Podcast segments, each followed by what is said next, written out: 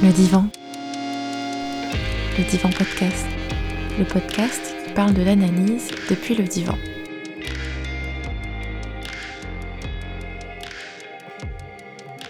Dans le divan, il y a l'envie de donner à voir ce qu'est la psychanalyse et ce qu'il se passe lorsqu'on est en analyse. De parler de pourquoi et de comment on arrive chez un analyste, de ce que ça fait de s'allonger sur un divan.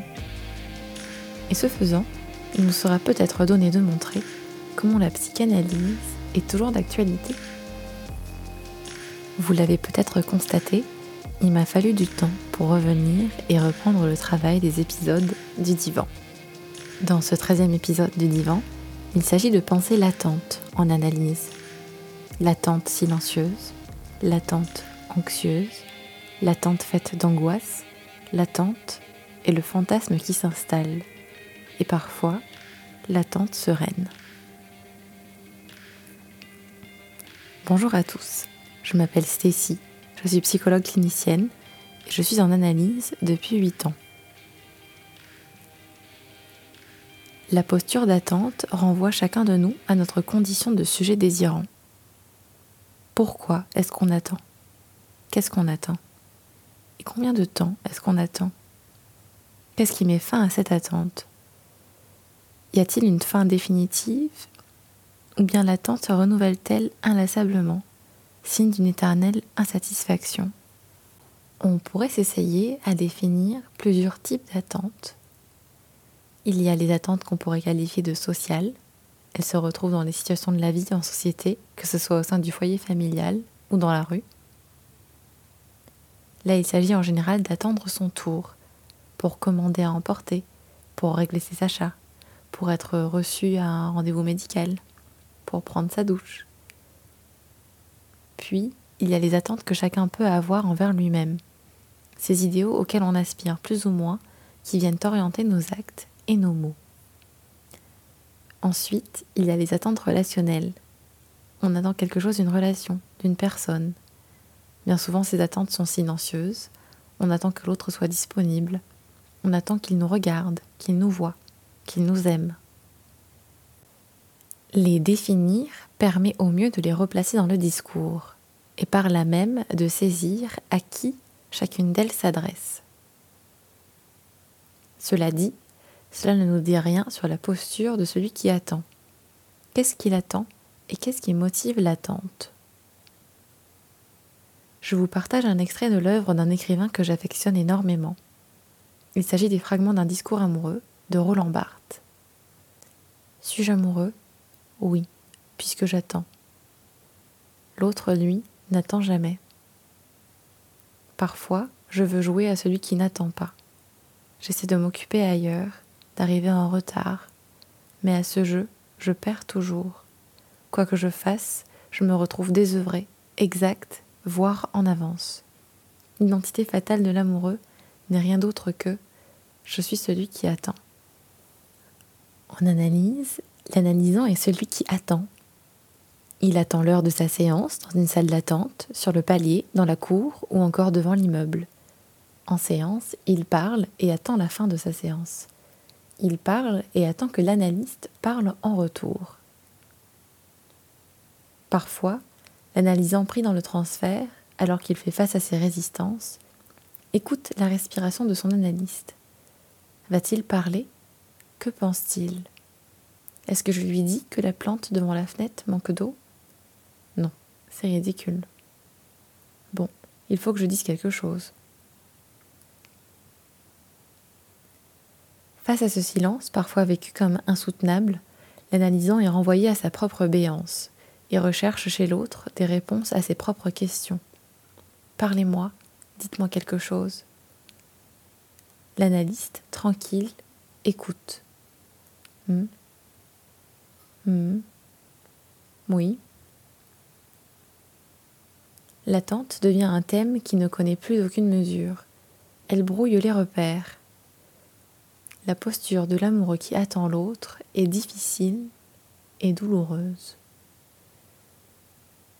Surtout, l'attente est le signe qu'une demande adressée à l'analyste s'est formulée et que le transfert est en place entre l'analysant et l'analyste. Autre extrait des fragments du discours amoureux. L'être que j'attends n'est pas réel. Tel le sein de la mer pour le nourrisson, je le crée et je le recrée sans cesse à partir de ma capacité d'aimer, à partir du besoin que j'ai de lui. L'autre vient là où je l'attends, là où je l'ai déjà créé. Et s'il ne vient pas, je l'hallucine. L'attente est un délire.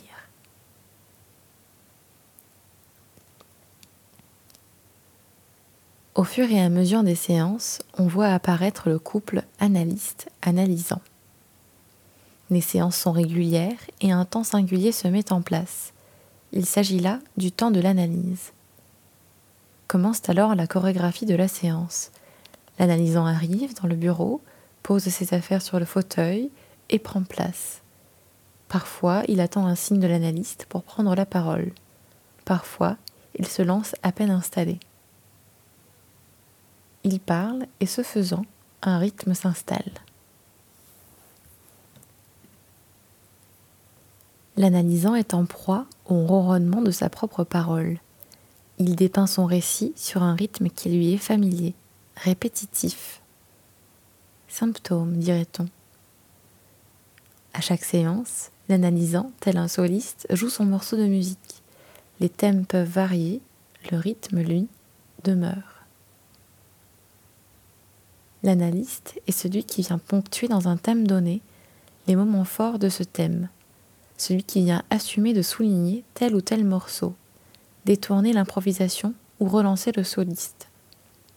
L'attente délire s'interrompt. Lorsque la séance s'arrête, silence.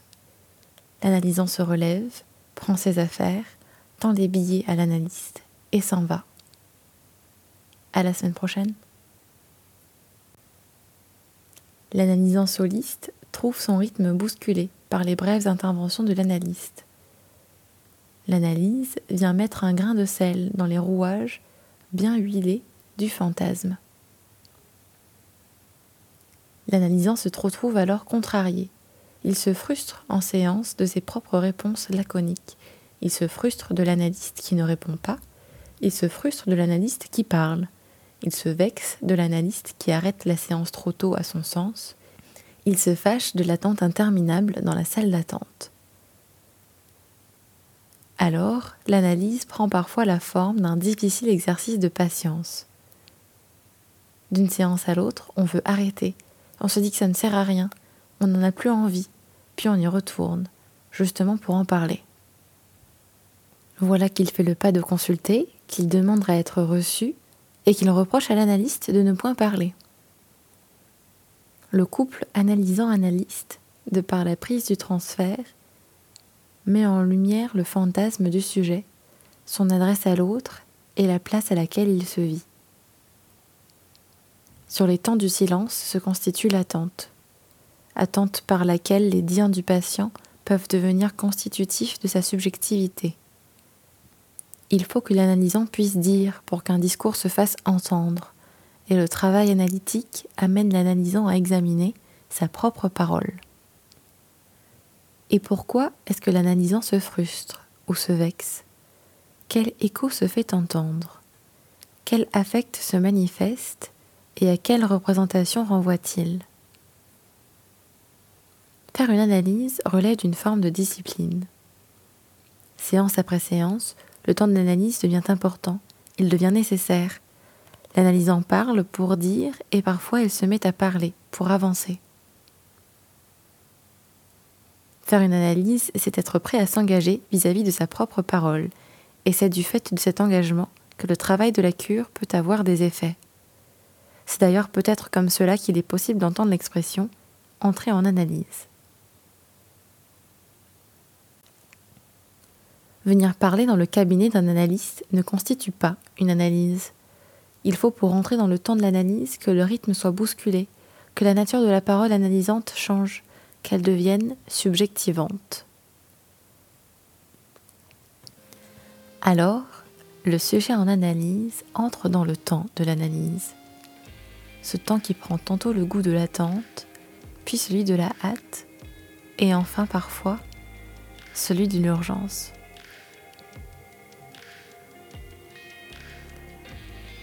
Vous venez d'écouter le 13e épisode du Divan.